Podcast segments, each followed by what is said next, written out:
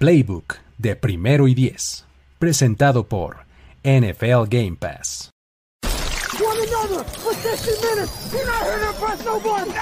Tenemos la estrategia, tenemos las jugadas, tenemos los imponderables, tenemos las lesiones, tenemos los rumores, tenemos la información, tenemos la experiencia, tenemos set de fútbol americano. Tenemos todo lo que necesitas saber semana a semana. Playbook, Playbook de primero y diez. El análisis previo más profundo de la NFL con nuestro profesional grupo de expertos Ulises Arada, Jorge Tinajero, Luis Obregón y Antonio Sempere. Playbook, ¿tenemos tu atención?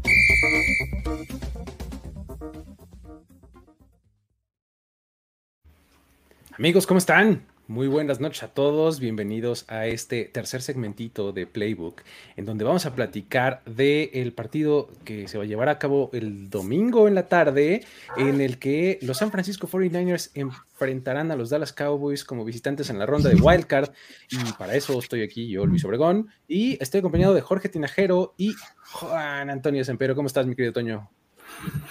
¿Qué onda muchachos? ¿Qué onda George? Este, ¿Qué onda Luigi? Pues aquí muy, muy preparados para ver este, este juego en el que, a ver, lo lógico sería que empezáramos con Trash Talk tú y yo por, por esta rivalidad Cowboys Niners, pero no sé, me falta el ingrediente todavía de, de, de, que tú, o sea, como que eres bueno para, para esquivar ese, ese, ese hate. ¿Cómo están, muchachos? Ah, ah, per perdón, Luis, antes de. de, no, adelante, adelante. Pues saluda, saluda, Jorge, sí, por favor, la gente. ¿Cómo están, muchachos? Una vez más aquí, dicen por acá que no los dejamos hacer sus actividades porque estamos todo el día. Pero la verdad es que yo estoy aquí únicamente y, y exclusivamente para, para que no ver te correr muten, sangre. Viene aquí por los memes. A mí me dijeron que iba a correr sangre, entonces yo estoy aquí para el chisme. George es el, es el, el, meme así que está con las palomitas así. Así, el, el Michael Jackson así, en thriller, ¿no? Oye, este, pero pues es que sabes cuál es el problema, Toño, que, que yo creo que los 49ers van a ganar. Creo que son los Luigi Obregón haciendo un Rotlisberger. Sí, caray. Ya no falta que te pongas el casco del rival, Luis, no lo hagas. Exacto. Hijo, cabrón, no, ¿qué tal esa? Esa sí me lo. Esa, cuando me mandaron ese videito, no, no daba. Además, el casco de Rotlisberger llegaba como aquí, como sí. a la nariz. ¿A poco no? Se lo puso y le quedaba todo chiquito. Pero no, este. Sí, pues mira, al final de cuentas, eh, es sí, es una rivalidad. Eh, hace eh, como 30 años o algo así, veintitantos años fue la última vez que estos equipos se enfrentaron en playoffs. Este, he visto todo tipo de estadísticas y demás que dicen que creo que cinco de las últimas seis veces que estos equipos se enfrentan en playoffs, el ganador termina ganando el Super Bowl. Este, believe it or not, ¿no? Entonces, eh, este, si algo por ahí pudiera ser, pues estoy dispuesto a tomar la victoria entonces, ¿eh? O sea, si así sí, es, no, entonces... aparte, hay otra cuestión, o sea, también es, es donde también entra la, el ingrediente de tomar la derrota, porque dices, ok, sí perdí, pero contra el eventual campeón del Super Bowl. ¿no? Ah, oye, exacto, oye. Ese es el no consejo que, que, o sea, es, es, el consejo tonto que uno se da. Es como cuando la gente, cuando México pierde con el que acaba siendo el campeón del mundial, el que llega a la final, y, güey, pero perdimos con un equipo bien cabrón. No, güey, o sea, no, no, no, así, güey. no pero en este caso creo que sí, ¿no? Hay de historias a historias, ¿no? O sea, porque realmente en esta rivalidad y sobre todo enfocados en playoffs, hemos tenido el Lakeman contra Young, el Montana contra quién era Danny White, era en aquel momento. Danny White, sí. en los 80 En, en el 82 justamente con The Catch. Uh -huh. Y ahora uh -huh. vamos a tener un Dak Prescott contra Jimmy G. ¿Cómo les hace sentir esto? Por favor, cuéntenme. Espera, porque también pudiste haber dicho el Roger Staubach contra Jim Plunkett. Jim Plunkett, eh, sí, después o sea, fue Raider. En pero... aquel entonces, eh, el quarterback de los 49ers era Jim Plunkett y estaba Roger Staubach en, en, en, ciernes, ¿no? En el 70. Fue en, en, 70 y 71 fueron dos finales de conferencia, ¿no? Que se enfrentaron también. Este... Exactamente. Sí, ustedes sí, no sí, dices, güey, sí. o sea, la historia corre mucho. Lo que pasa es que la historia reciente de cuando los dos llegaban, pues sí se remonta a los 90, ¿no? Porque sí fue una época que dices, güey, o sea, qué cantidad de jugadores legendarios se dieron en aquella época y de repente hubo hasta la, la transferencia de unos a otros, ¿no? Porque Charles Haley, Dion Sanders, Ken Norton. Que, que, que, dices, güey, o sea, pues tú estabas conmigo, yo estás con el, con el rival, ¿no? Y, bueno, pues obviamente los duelos de cocheo, porque eran personalidades muy fuertes, ¿no? O sea, de un lado, este, Jimmy Johnson y este, y Bill Walsh, y de repente pues, George, George Seifert, y este, ¿y cómo se llama? Y, bueno, Barry, ¿cómo se llama? Este, Barry Switzer. O sea, digo, eran como que nombres que te suenan ahorita y dices, güey, neta, esos güeyes fueron mis coches, sí, o sea, y, fue cuando realmente nosotros los disfrutamos. Yo de Catch lo tengo como un recuerdo lejanísimo y Luigi no había nacido. O sea, eh, fue en el 80 y qué? ¿Uno? De Catch fue en el 81, 81 ¿no? Eh, no había nacido, efectivamente no había nacido cuando sucedió eso. Y yo era, era un squinkle, o sea, yo empezaba a entusiasmarme por la NFL. Y de hecho, pues lo he hecho mucho. E, ese fue el año que realmente me consolidé como fan, porque pues mis, o sea, los Cowboys y los Steelers siempre ganaban. Y los Niners esa vez sí le ganaron a los Cowboys. Entonces yo así de, güey, y tenía todos mis útiles escolares de los Cowboys y por eso me hice fan. Pero dije, güey, sí, sí, sí, o sea, voy a ser fan de un equipo que va a llegar al Super Bowl. Y llegó al Super Bowl, ¿no? Pero pues este, es muy cagado, o sea, como, como desde ese entonces, todas las veces que hemos visto estos juegos, y luego hasta los de temporada regular, o sea, todavía tengo marcado el juego de Terrell Owens poniendo el balón en el centro de la estrella. El de George T, por supuesto. sí, sí, sí. Y, este, y pues que lo ajusticiaron merecidamente. O sea, tantas cosas que dices, güey, sí hay historia acá. Pero, ¿sabes qué? Aún y con todo, no es una historia tan tóxica, güey. No, o sea, fíjate que eh, no, creo que son, son estos eh, partidos que, que realmente valieron mucho la pena en su momento y cobraron esta trascendencia histórica por eso, porque los resultados eran muy importantes, o sea, se daban en instancias que decías, puta, esto es muy definitivo, cambia el rumbo, o sea, eh, realmente cosas este, bien trascendentes, pero no, por, no era este, como con Filadelfia, pues, o sea, que se aventaban bolas de nieve y que sacaban los body bags y, o sea, me explico, o sea, no era, esa clase de, rivalidad, ¿no? O sea, realmente, este, porque eran equipazazos los dos, ¿no? En, ciertos momentos al mismo tiempo los dos, ¿no? O sea, Sports Illustrated le llamó a la, final de la conferencia del 94 el verdadero Super Bowl. O sea, porque fue cuando ganaron los 49ers y que después fueron le pasaron por encima a los Chargers, así, sí, pero o sea, fue despiadado. Fácil, ¿no? El verdadero Super Bowl fue una, semana antes, en ese entonces era en, eh, contra los Cowboys. Y que justamente esa época también eh, hubo este cambio de jugadores, bueno, no cambio de jugadores, pero sí jugadores que estuvieron en los dos equipos en estos 90, ¿no? Charles Haley, por ejemplo, Dion Sanders en algún momento, Ken Norton Jr. creo que también estuvo en los dos Ken Norton, así es. Sí, sí, con el mismo 51, con el mismo 94 y con el mismo 21 los descarados. Los tres. Los tres. Igualitos. Este, sí, nomás se vestían a veces de, de blanquiazul y luego de rojiblanco. Pero, pero sí, tal cual, e, esa fue eh, esa época. Eh, y ahora, pues, el Jimmy Garoppolo contra Dak Prescott, pues, pues, pues ahí está, ¿no? ¿Qué te puedo decir, Solamente ahí está, solamente. Sí, o sea, va a estar, va a estar interesante, va a estar bueno el juego, o sea, eh, no, no, lo podemos desestimar, creo que es, va a estar interesante porque los dos equipos llegan en momentos interesantes, ahorita vamos a platicar de ello. Además, me gustaría recordar un último momento en este pequeño recorrido histórico que acabamos de hacer. Uno de mis momentos, si no es que mi momento favorito de la carrera de Tony Romo, es un partido contra los 49ers. Semana 2. Era la semana 2 de temporada regular Tony Romo estaba enfrentando, bueno, mejor dicho, los Cowboys estaban enfrentando unos, unos, unos 49ers que tenían una defensiva asquerosamente buena. O sea, eran los tiempos de Justin Smith, Navarro Bowman, este, eh, Patrick Willis, ¿no? Este, Dante Whitner. O sea, esa defensiva así asquerosamente buena, ¿no? Sí, De hecho, que fue la que los llevó al Super Bowl en 2012, ¿no?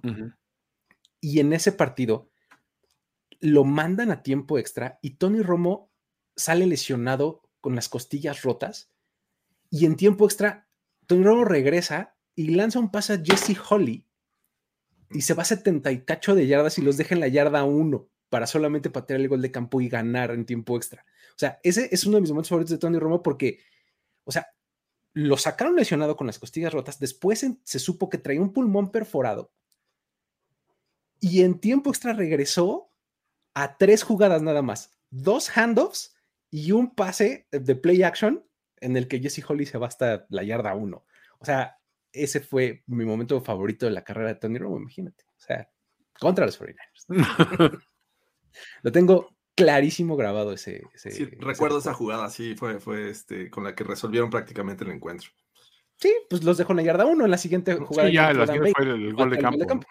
Exactamente, ¿no? Ya porque era este Southern Dead ya, ¿no? O sea, mejor dicho, todavía no se implementaba esta regla de tienen que tener una posesión cada uno. Posesión cada uno, ¿cierto? Ajá, exacto.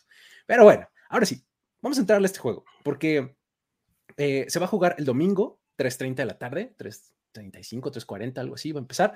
Este, va a ser la maravilla de transmisión de simulcast en varios lugares, viendo su gusto. Pueden verlo en este, lo que les recomendamos, ya saben, en el Game Pass, y entonces ahí van a poder escuchar a Jim Nance y Tony Romo, ¿no? Que es del crew de CBS. Van a poder verlo en Amazon Prime Video, ¿no? Que también es una muy buena opción. Y además tiene la opción, este, pues en medios alternativos, de verlo en la transmisión de Nickelodeon, acá en México, ¿no? Este, eh, ¿qué opinan de entrada de, de, esas, de ese simulcast en un montón de lugares y qué, esperan al respecto? ¿Cuál sería su elección?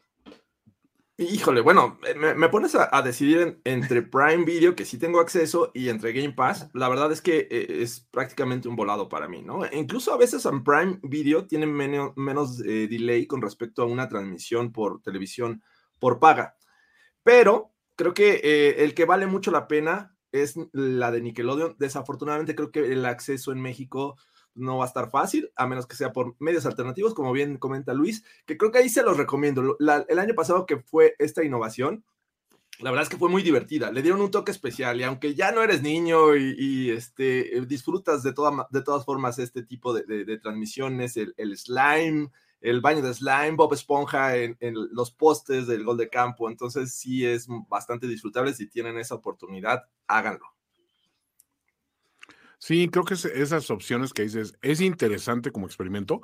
Es de las cosas chingonas que cuando tienes niños chicos, o sea, y, tienes esa oportunidad de, verlos por ahí, les puedes facilitar mucho el, conectar con, el deporte favorito de papá, si es que en menos el, el de ellos, pues porque tiene sus elementos, ¿no? Este, y aparte, es un elemento lúdico que la NFL ha hecho bien en explotar. O sea, uno de los grandes problemas que han tenido muchos deportes es que se hacen este se hacen viejos los fans. O sea, los fans del box se hicieron viejos, los fans del base se han hecho viejos, o sea, realmente no han sabido renovar su base y la NFL creo que lo está haciendo bien con, iniciativas como esta. Dicho sea lo anterior, o sea, digo, yo sinceramente veré quizá la repetición de lo de Nickelodeon por mera curiosidad, siempre y cuando gane mi equipo.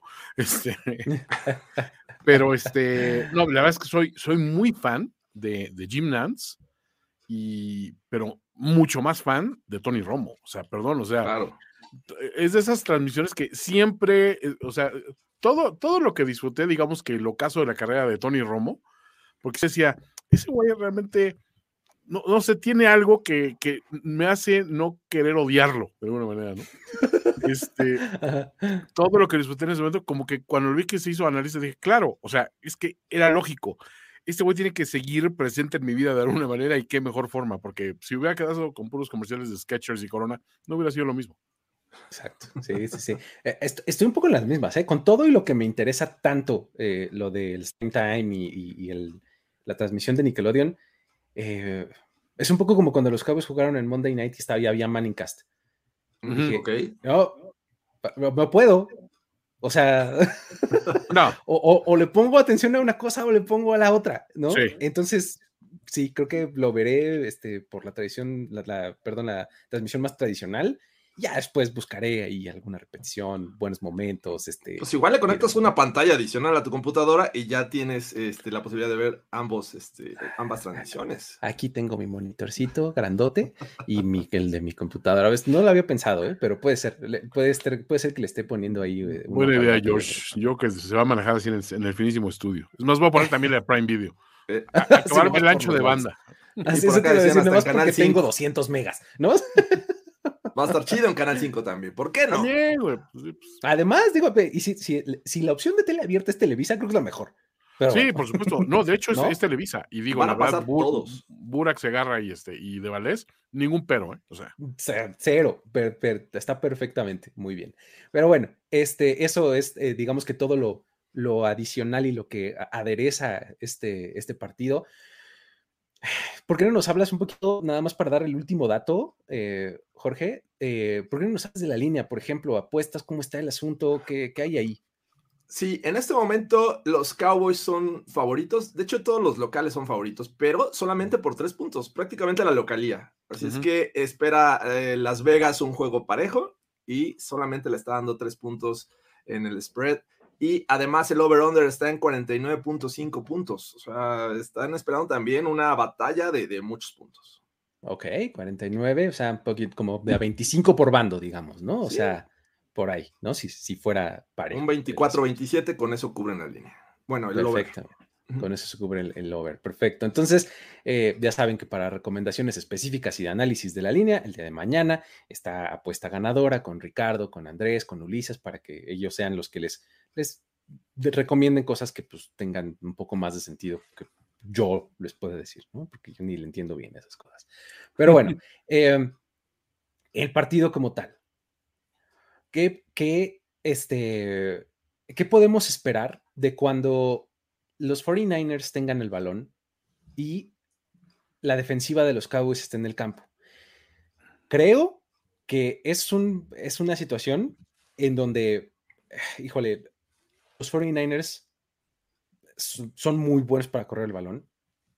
Los Cowboys no van a ser ni de cerca lo suficientemente eh, o, parecidos a eficientes por tierra como lo son eh, los 49ers este, cuando ellos ataquen. Pero pues por el otro lado, tienen a una defensiva que ha estado jugando muy, muy bien. ¿Cómo, ves tú, Jorge, el, análisis de ese lado del balón?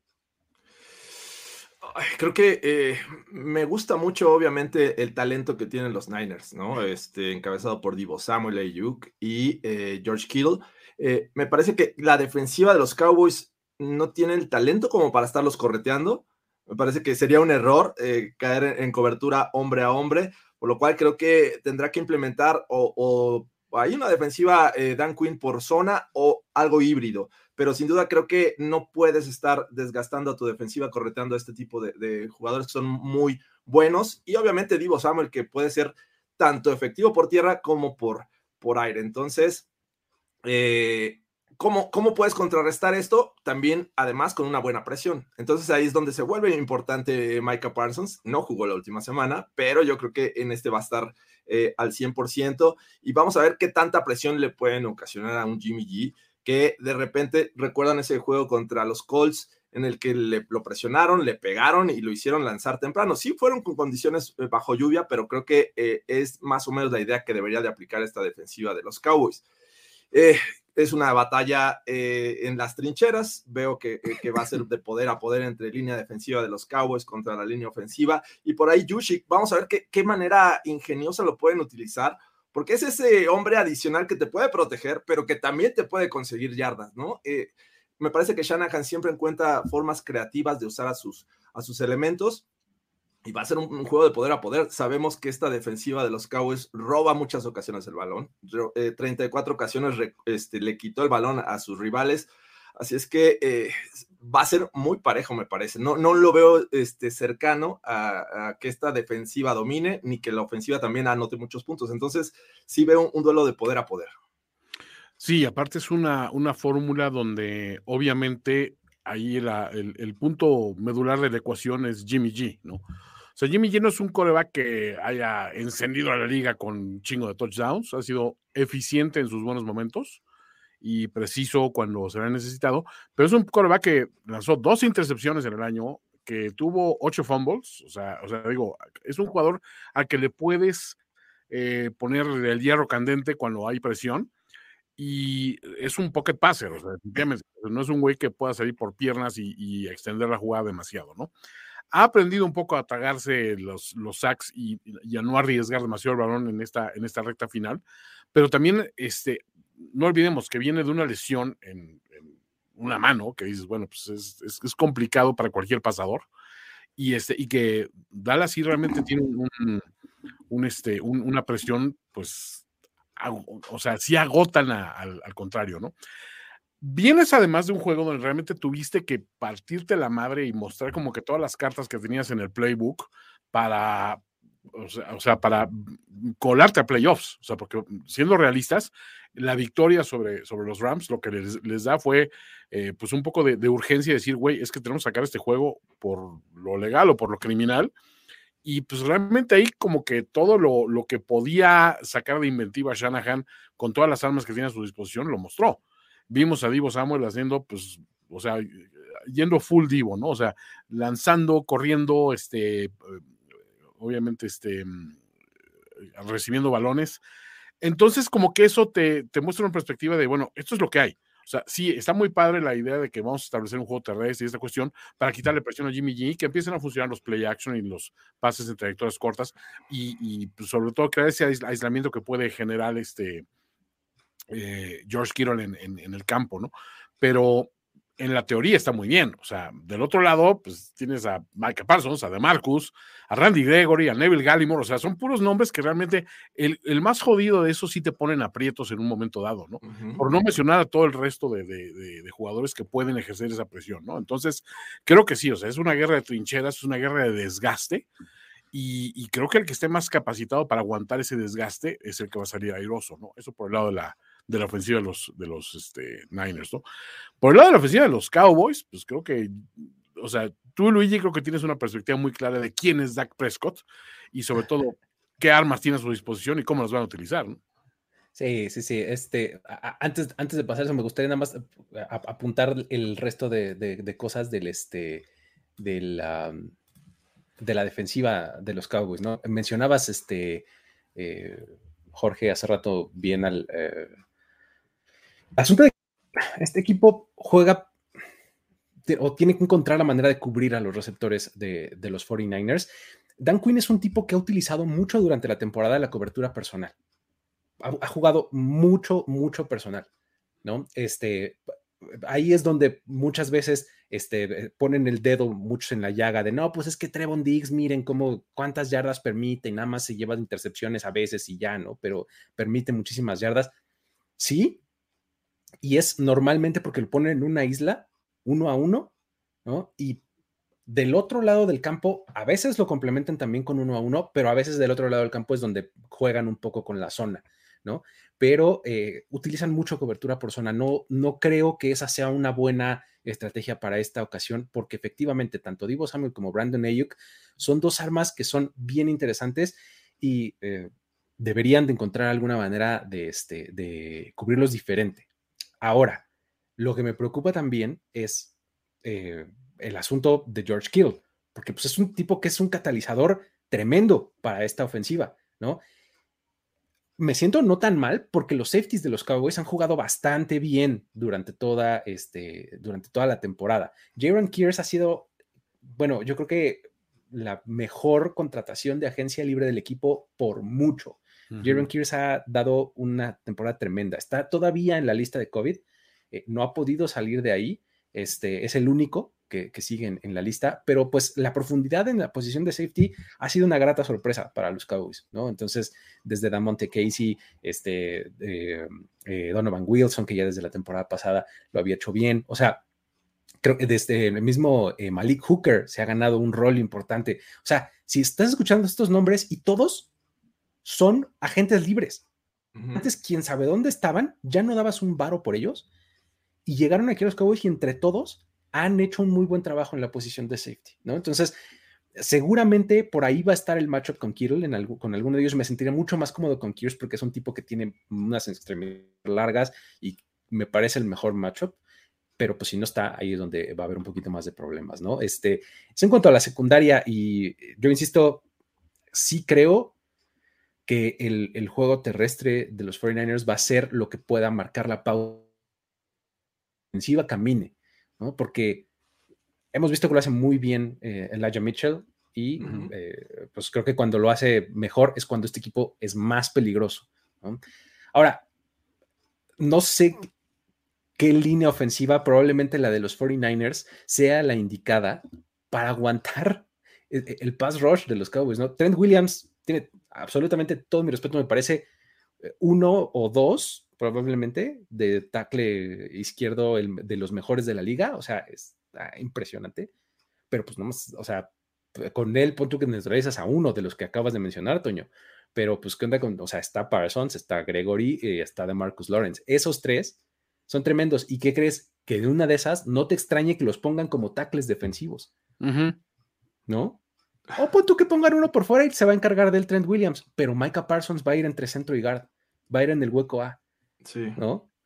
Y ahí es donde, donde entra la ecuación Josh y este, o, el mismo Kirill como bloqueador, que dices, tienen que resolver ese enigma de alguna manera, pero tienen que resolverlo rápido. Sí, y gracias. O sea, si, si, algo así tienen que hacer, yo te digo, gracias, lo tomo cualquier día. Estás eliminando dos armas ofensivas. O sea, ¿no? si vas a dejar a Kirill a bloquear, por favor, déjalo a bloquear. ¿No? es, Pero Divo va a hacer todo. Tú no sí, va a lanzar pase y lo va a cachar él mismo. Nuestra navaja suiza Divo Samuel va a hacer, va a hacer su, su, propio free flicker.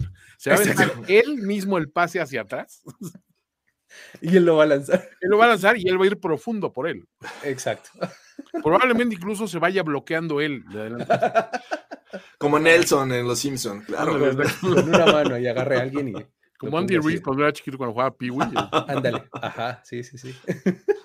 Oye, eh, es que, pero fue, si fuera de toda broma, lo de Divo Samuel es una locura.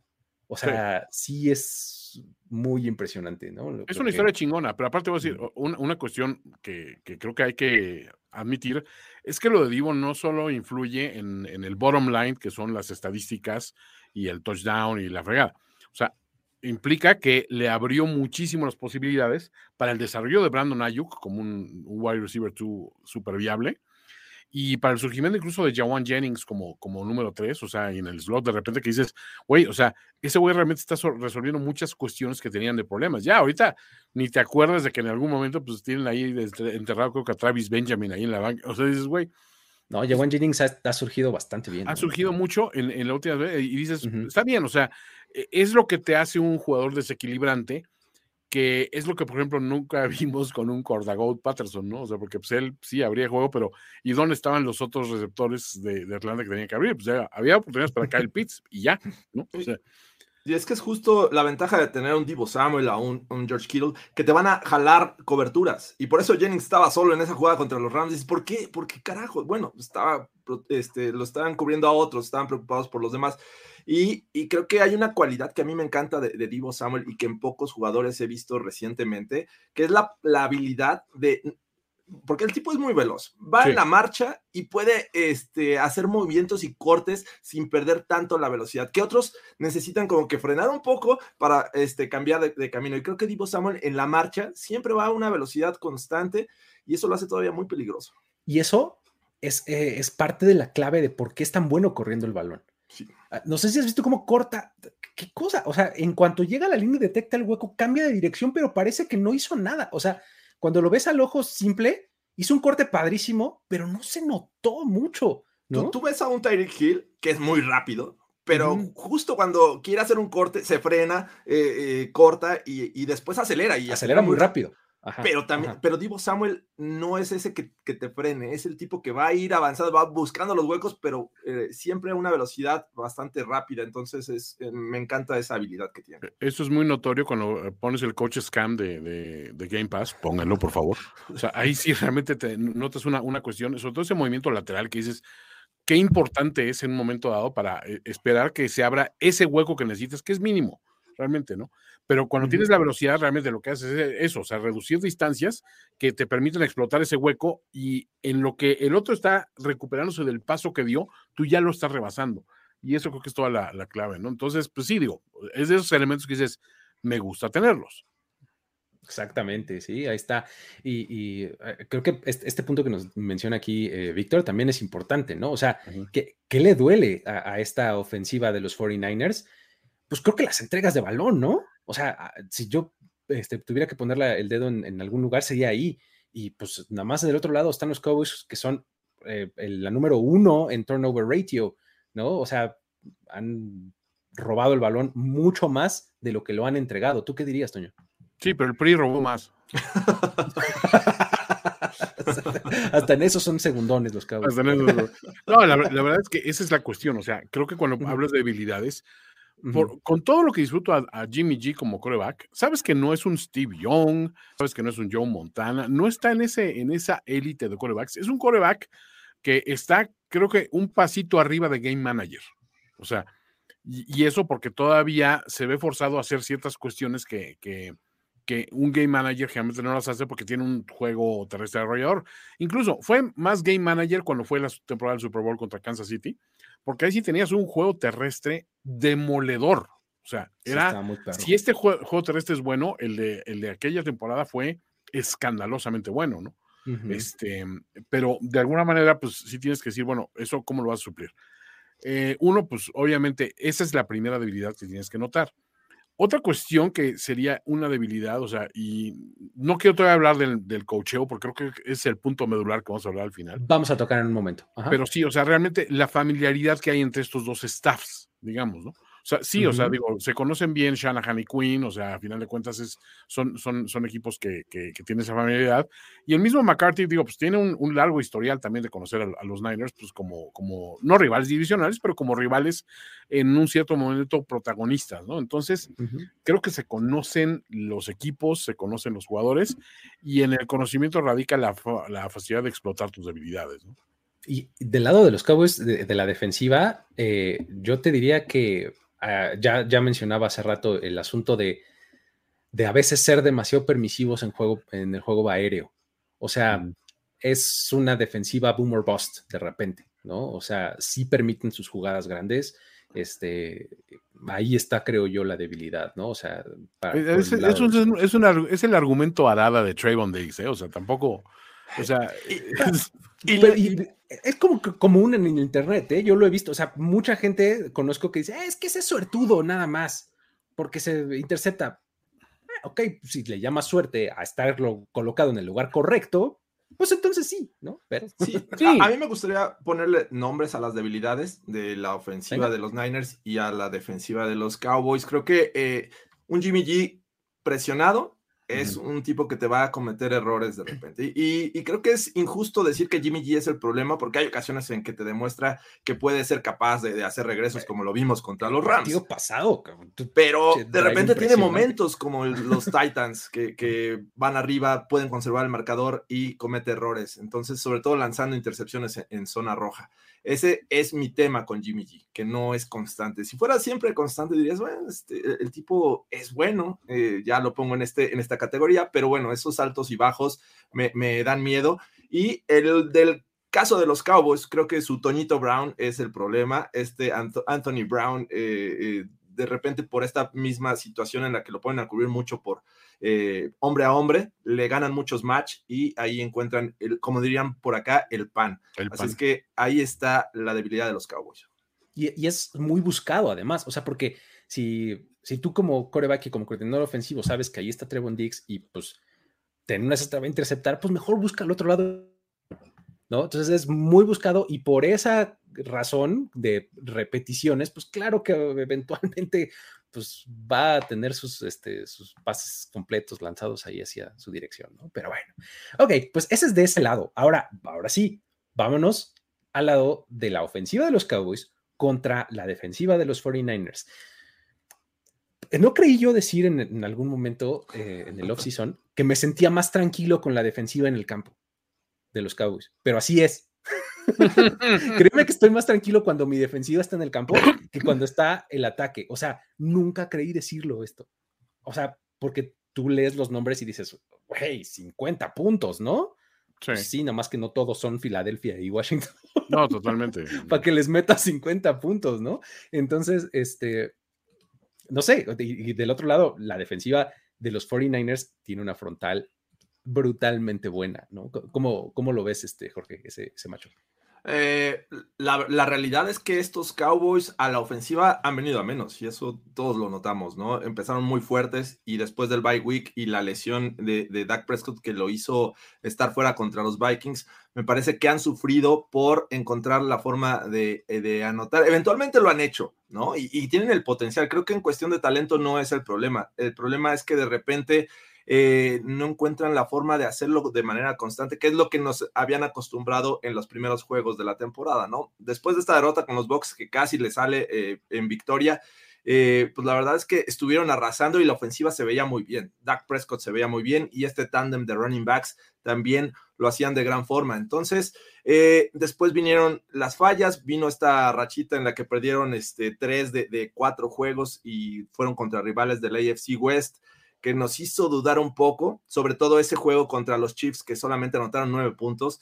Y los Chiefs tienen un talento muy parecido al de los Niners, ¿no? Entonces, ojo ahí, vamos a ver qué pasa. Pero creo que el talento y, el potencial está con los Cowboys. Estos receptores ya no tienen a Michael Gallup, pero me parece que Wilson hace todavía un buen trabajo, puedes confiar en él.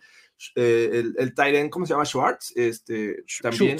Schultz, Schultz, es, es, este, eh, alguien que, que, de repente le, confía en el balón y te responde. Entonces, creo que en general tienen la posibilidad de, generar puntos, pero del otro lado tienes esta defensiva de, los Niners que también se ha visto bien, que sabe presionar al coreback. Bosa eh, tuvo un gran año y creo que lo puede reflejar en playoffs. Eh, tienen además la experiencia. Hace un, par de años estaban jugando el Super Bowl. Entonces, eh, eso también creo que es factor a favor de, estos Niners y esta defensiva, este, pues tiene esa base. Me gusta mucho lo que está haciendo la defensiva de los Niners sin tener esas estrellas en la defensiva secundaria, me parece. Entonces, eh. pero creo que van a estar a prueba contra los Cowboys. E-, este juego es este define al comeback player of the year es es, es Nick Bosa o es este o es Dak Prescott no creo porque es, de temporada regular no los premios son hasta temporada regular ya sí, tienes razón. Entonces tienes razón. O ya se lo damos mejor a Joe Burrow entonces ok Burrow.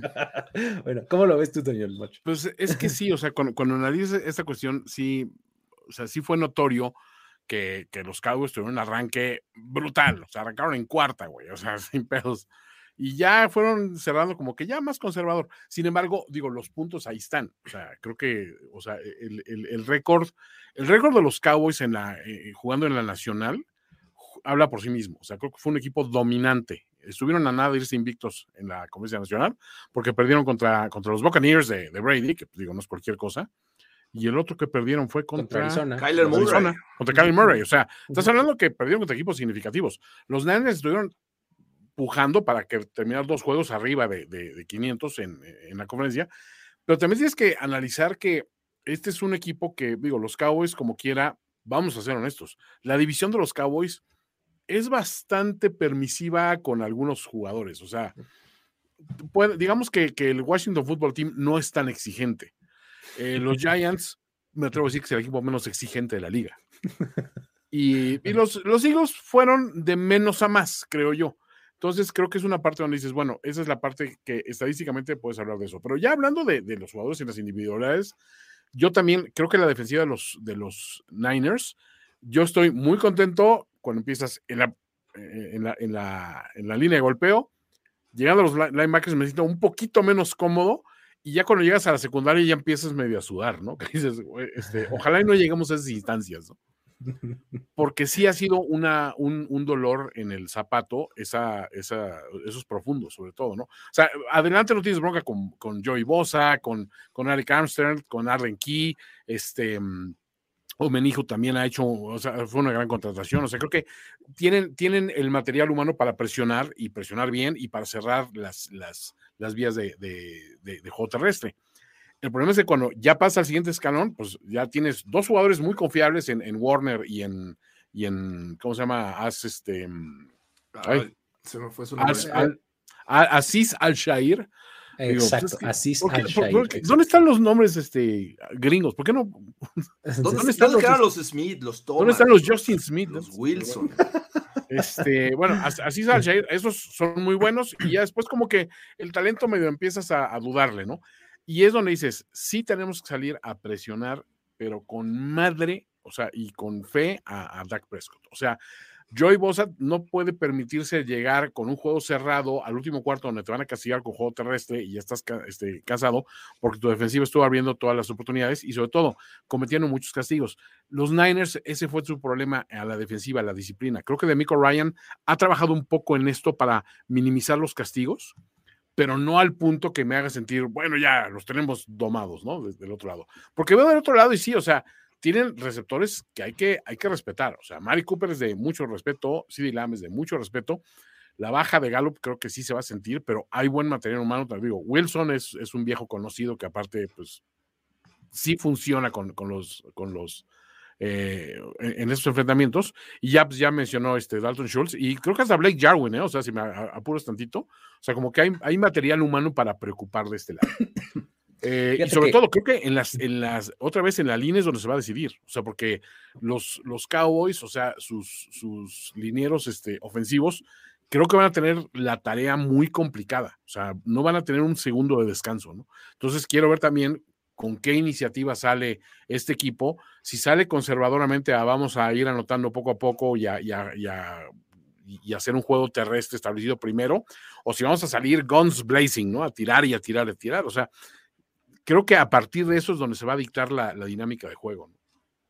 Sí, totalmente. Fíjate, mencionas eh, el asunto de la línea ofensiva y, para mí es clave eh, eso, porque justamente la mejor parte de San Francisco, como ya lo decíamos todos, es su frontal, ¿no? Entonces, si algo quieres aspirar, es entonces dale un poco de tiempo a Dak Prescott al espacio, ¿no? Eh, compre un medio segundo extra y listo, ¿no? Porque eh, ahí va a ser muy importante la labor de Tyron Smith.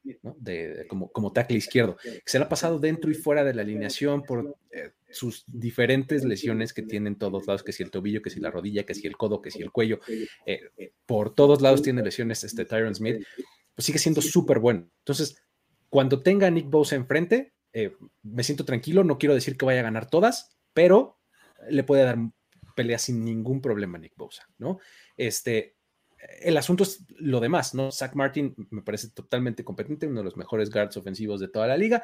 Eh, creo que eh, por ahí está bien. El otro lado, eh, tienes a Lyle Collins como, como tackle derecho, este, también tiene sus altibajos, ¿no? Lo que más me preocupa es el, el otro tackle, digo, perdón, el otro guard, este, ya sea Connor Williams o Connor McGovern o quien tú me digas, ahí está normalmente el eslabón débil del lado de los Cowboys, en el guard izquierdo. Siempre está por ahí eh, el, problema, ¿no? Entonces, eh, y digo, para equipararlo y llevarlo a lo siguiente es, tú hablaste, Toño, de cómo las, los castigos le afectaron muchísimo, sobre todo en la secundaria, a, este, a los 49ers con estas tercera y 23, uy, interferencia, este, 45 yardas de avance, ¿no? Algo así. Bueno, pues ahí te va. La línea ofensiva de los Cowboys es la más castigada de toda la liga. Siempre, cada juego, tienen unos castigos en momentos clave que matan drives. Así que tenías tercera y seis y la convertiste y, oh, ya sabes, así me me DiCaprio. Sí, exacto. ya sabes. ¿Crees que convertiste? ¿No? Así, ¿no? ¿Crees que convertiste tercera y largo? Déjenme este buscarlo para ponerlo. Un DiCaprio, este. Así, tal cual. O sea, este. Holding de, este, de Tyler Biadish o no sé qué, este, Shifty, lo que me digas, ¿no? Entonces, e, este, de hecho, ese meme encontré eh, por en algún lugar un, este, un edit de, ya a veces DiCaprio así, pero en vez de tener una copa tenía un pañuelo, así de un handkerchief amarillo, ya sabes, de, de, oficial. buenísimo. este, mucho les pasa eso a los Cowboys, ¿no? Entonces, eh, reducir la cantidad de castigos para cualquiera de los dos va a ser clave. Eso. Sí. Secundaria de línea ofensiva de los Cowboys. reducir esa cantidad de castigos va a ser muy, muy importante, ¿no? Este, eh, para tocar el punto de, los receptores, Américo Cooper y Lamb no tengo ningún problema, son studs perfectamente. Eh, el tema Cedric Wilson es bien interesante porque tipo es súper seguro.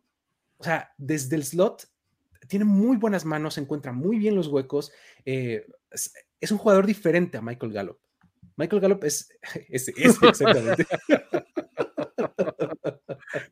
¿Crees que convertiste en tercer down? No, no. Este, eh, este digo, Cedric Wilson es un jugador diferente a Michael Gallup, porque Michael Gallup puedes ocuparlo perfectamente por fuera de los números y es buenísimo en balones de, disputados, este, pegado al sideline, es buenísimo.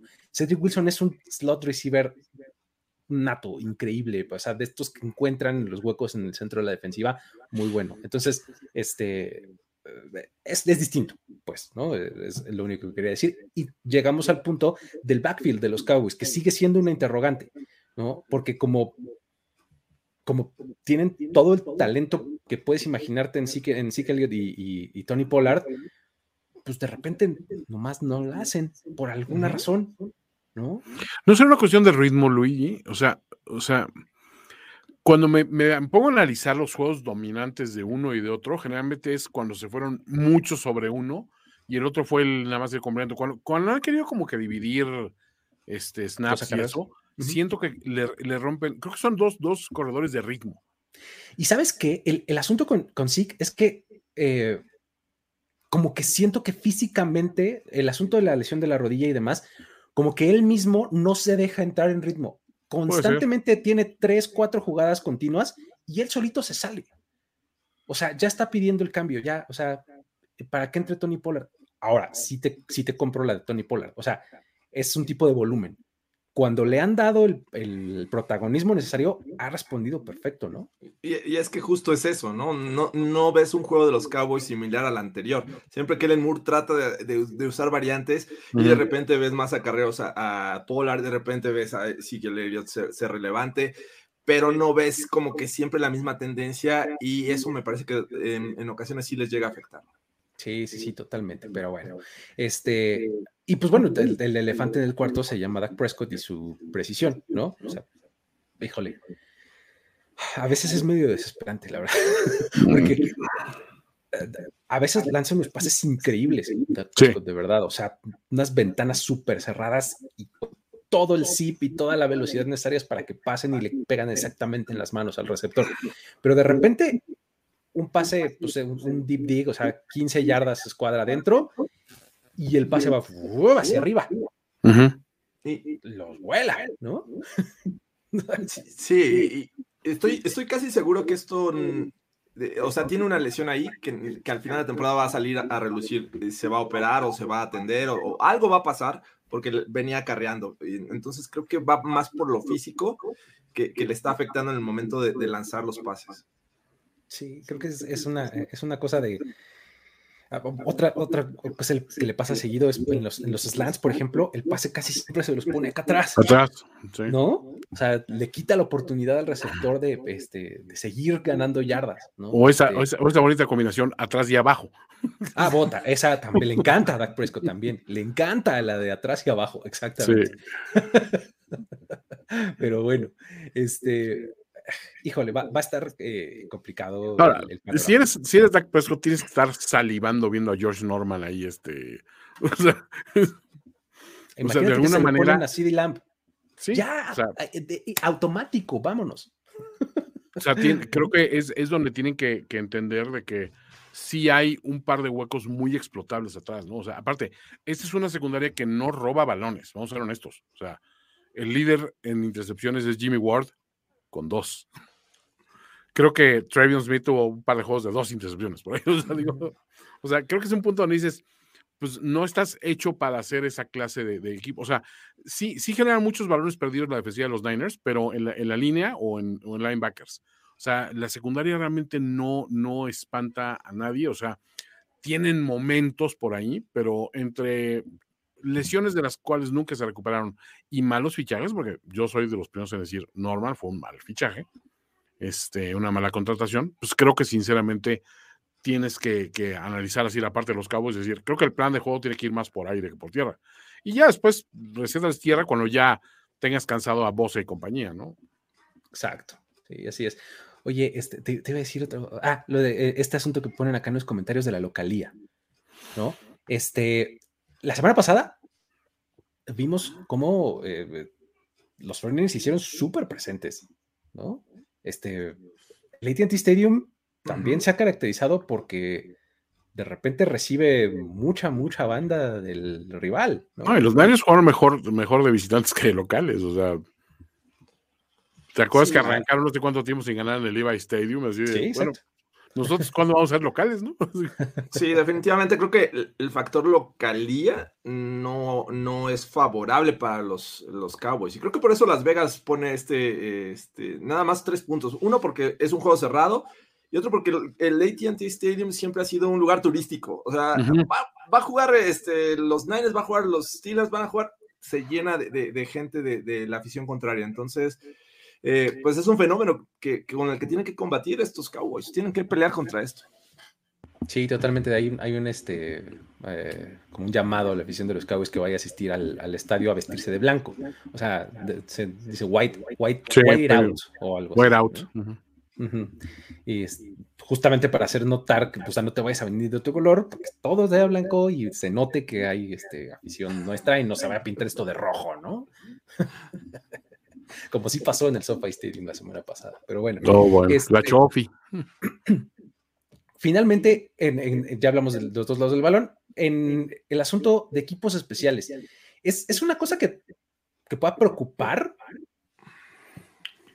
o, tiene un poco más de upside? ¿Cómo, históricamente, históricamente San Francisco siempre ha adolecido en estas este, instancias de equipos especiales y esta es una temporada donde sí me han hecho pasar, o sea, entre Robbie Gould que no estuvo al 100 con las lesiones, todo este rollo, y que no es para nada una unidad así que pues te acuerdas que hubo un momento él en el Tony Montana Squad, en aquella temporada, de Super Bowl, que tenía como que hasta un swagger y una, y una actitud así muy chingona.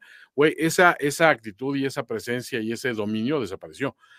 Esa es la parte donde yo digo, pues sí, o sea, no me siento cómodo confiándole el juego de repente a, bueno, pues eso va a decidir por una patada y dices, uy, güey, no estoy tan cómodo como en otros años. ¿eh? Mira, si pones a, estos dos kickers en comparación esta temporada, me parece que el mejor es Robbie Gold. O sea, ambos fallaron este, puntos extras, ambos fallaron field goals, pero creo que Greg Sirlane ha decepcionado un poquito más. Él sí ha fallado más. además que hay que contemplar que lo ponen luego en situaciones muy complicadas, de, 56 yardas, de, 58, y pues porque ahí este, eh, son, son mucho más complicadas de conseguir. No, no es algo sencillo pero me parece que Greg Surlane eh, tiene esta cualidad de decepcionarte en el momento más crítico.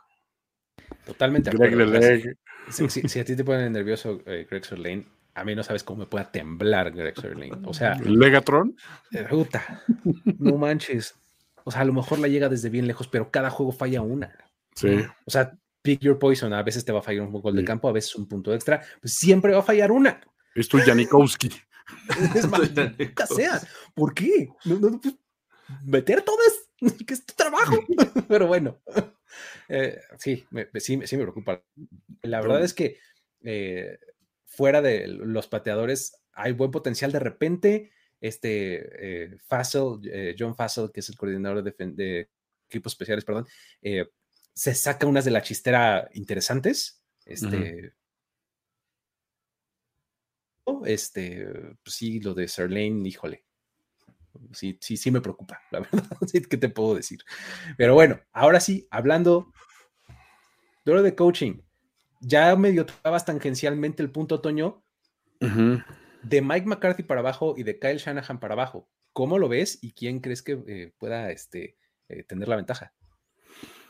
Eh, es, difícil establecer la ventaja porque sabemos que McCarthy pues es McCarthy, ¿no? Entonces siempre va a tener esa decisión pendeja, ese challenge absurdo, esa eh, jugada que dices, ¿y esa por qué ahorita? Y, y, del otro lado creo ese no tiempo fuera o ese tiempo fuera. Eh, sí, bueno, ya el manejo, el manejo de reloj ya es, es otra comedia aparte.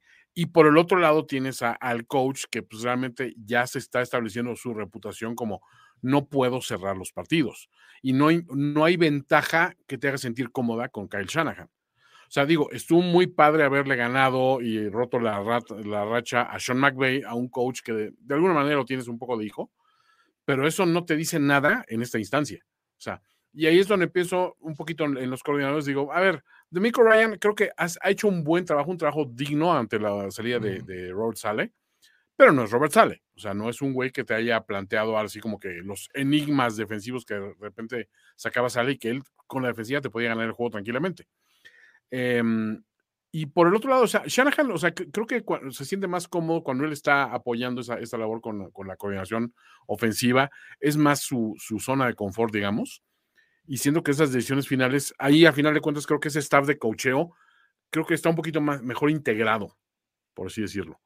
Em, del lado de los Cowboys, siento que hay hasta como un, un, error de comunicación de repente entre Mike McCarthy y sus, y sus, este, y sus eh, asistentes, ¿no? O sea, no lo siento tan asertivo, a lo mejor es la palabra, eh, y a lo mejor eso es bueno, porque que ese güey tome las decisiones, no, a lo mejor no siempre es lo mejor. O sea, siento, o sea, me sentiría mucho más tranquilo diciendo, bueno, ustedes a ver, plantéenme qué, qué, quieren hacer y yo los apoyo desde acá y, y aplaudo como, como Tomlin y todo este rollo. Yo lo superviso. ¿Cómo lo ves tú, Jorge? Eh, estoy de acuerdo con el tema de McCartney, ¿no? De el manejo de reloj es algo crítico y sobre todo este, hablando de playoffs. Sin embargo, creo que él está bien arropado con sus coordinadores ofensivos, eh, digo, coordinadores tanto ofensivo como defensivo. Tan es así que los están buscando varios equipos para ser los próximos head coaches. Así es que eh, yo creo que si le baja un poquito la rayita a ese manejo de reloj, o al, menos se pone a estudiar para este juego, me parece que los Cowboys en ese sentido están del otro lado, sin menospreciar a lo que hace Kyle Shanahan, que también ha sido, eh, ha hecho una, buena labor. Esta ofensiva se mueve por su estrategia, apoyado ahí de, eh, Mike McDaniel. y bueno, también como dice Toño, creo que el coordinador defensivo ha hecho un buen trabajo, de Miko Ryans. Eh, pero sí le doy una rayita arriba a los Cowboys en ese sentido por la experiencia. Pues prácticamente tienes a dos head coaches en, el staff de los Cowboys, ¿no? McDaniels y este Ghost Brad, eh, digo Dan Quinn, perdón. Uno de Super Bowl. Uno de Super Bowl. Sí, bueno, de hecho, ambos llegaron al Super Bowl, Dan Quinn con los Falcons y, este, y Mike McCarthy con los Packers. Y le sumas al talento de Kellen Moore. Por eso yo le doy una rayita más a los Cowboys. Sí está ese tema, es un red flag pero me parece que no siempre sale a relucir. Así es que por eso estoy con los Cowboys. Yo siento que una buena estrategia de Mike McCarthy sería contra el COVID. Oye, el juego, pues en, el juego en el que estuvo con COVID, los Cowboys aplastaron. O sea, fue cuando este Dan Quinn estuvo abajo en el sideline y se ve súper bien. O sea, a lo mejor otra vez que se invente eso, o me dio sida del mal, o una cosa así.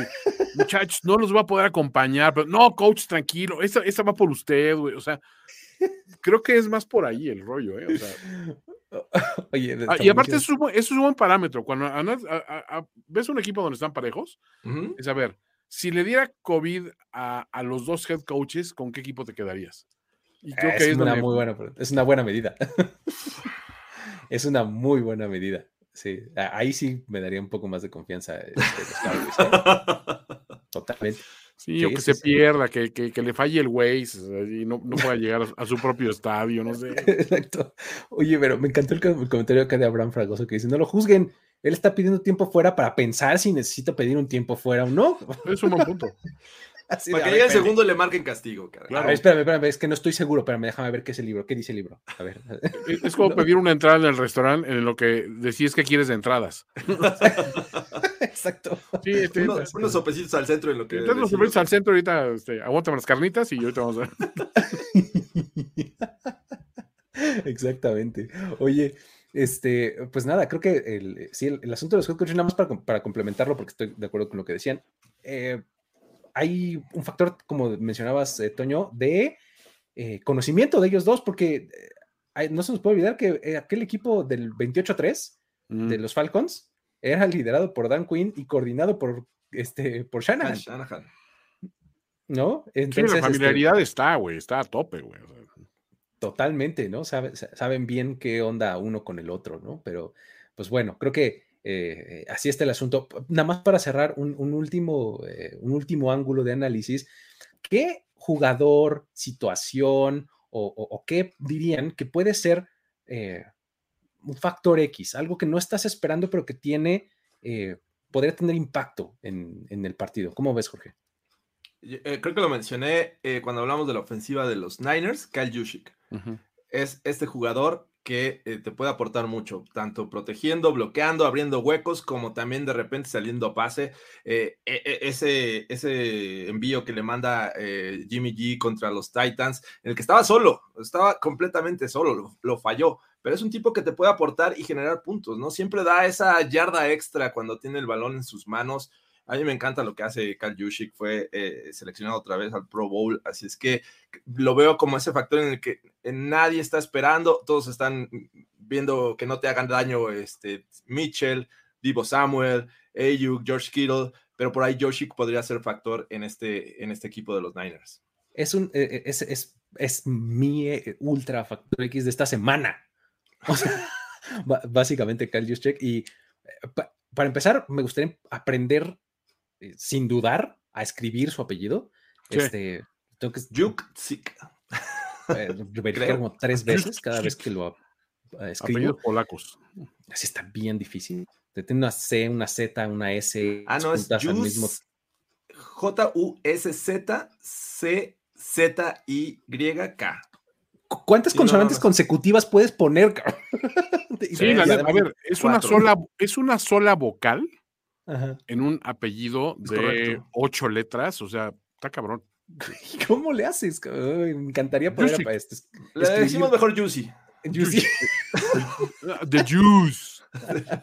eh, pero bueno, este, y sí, es tremendo factor X. ¿Tú, tú Toño, cómo lo ves?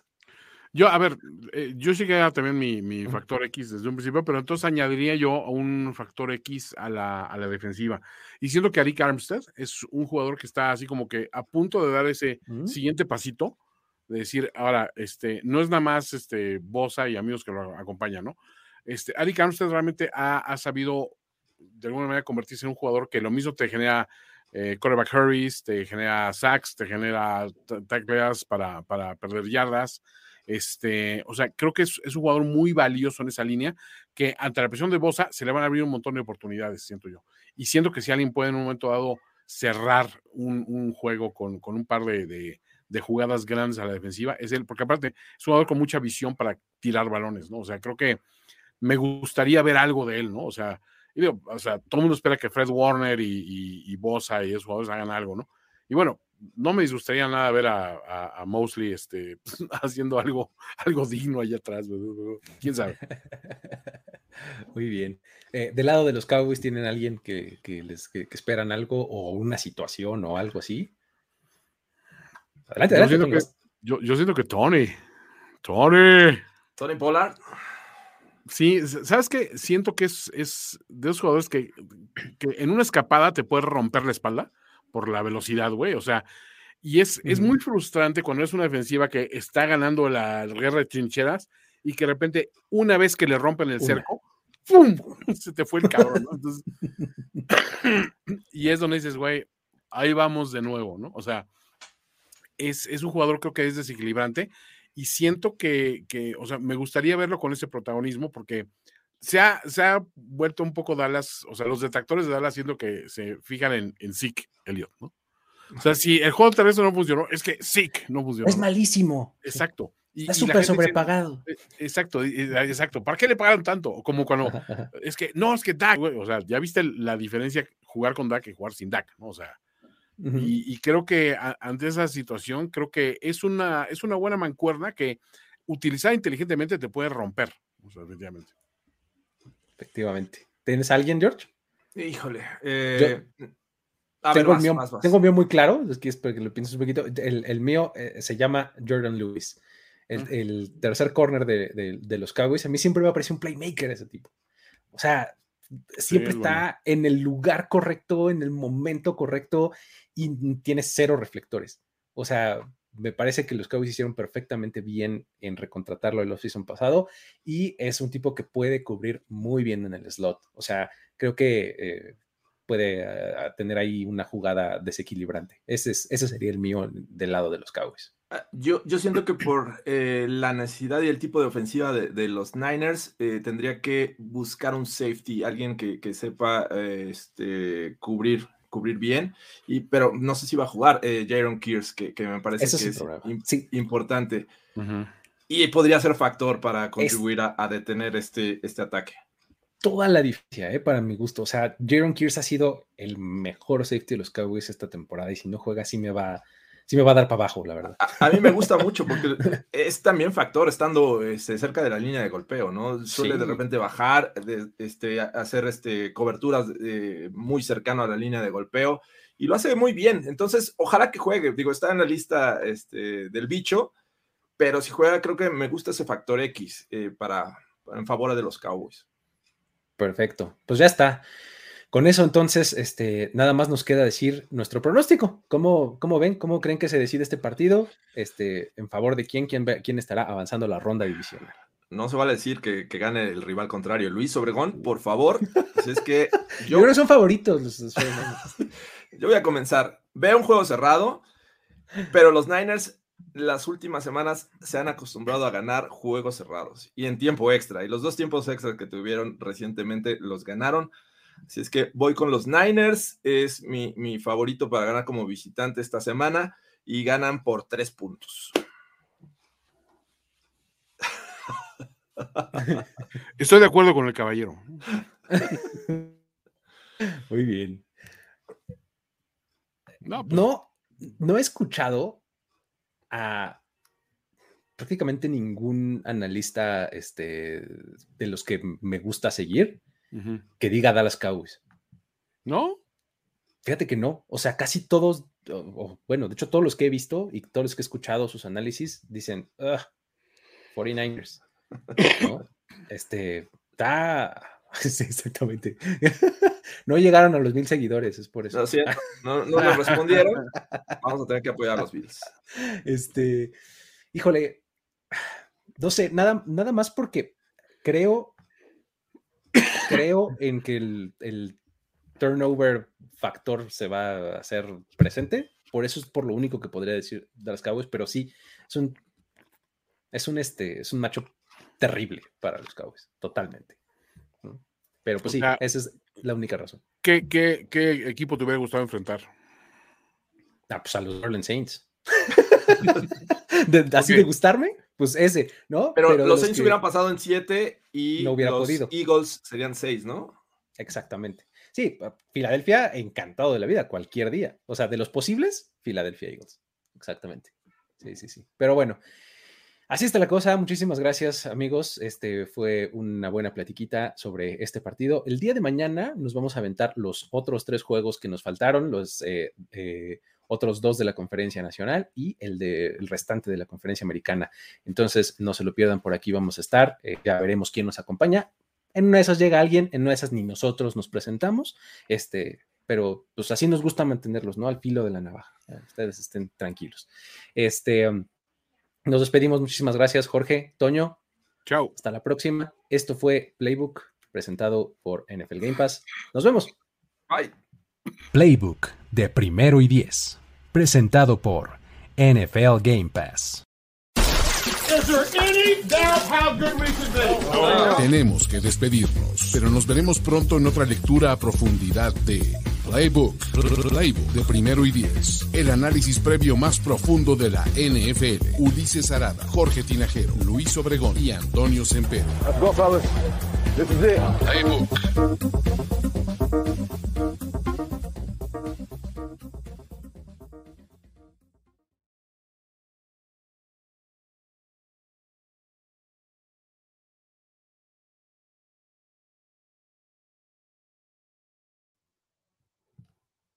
Our kids have said to us since we moved to Minnesota, we are far more active than we've ever been anywhere else we've ever lived. Moving to Minnesota opened up a lot of doors for us. Just this overall sense of community, of values that, you know, Minnesotans have. It's a real accepting, loving community, especially with two young kids. See why CNBC ranks Minnesota number four best state to live and work. A great place to work, an even better place to live. ExploreMinnesota.com slash live.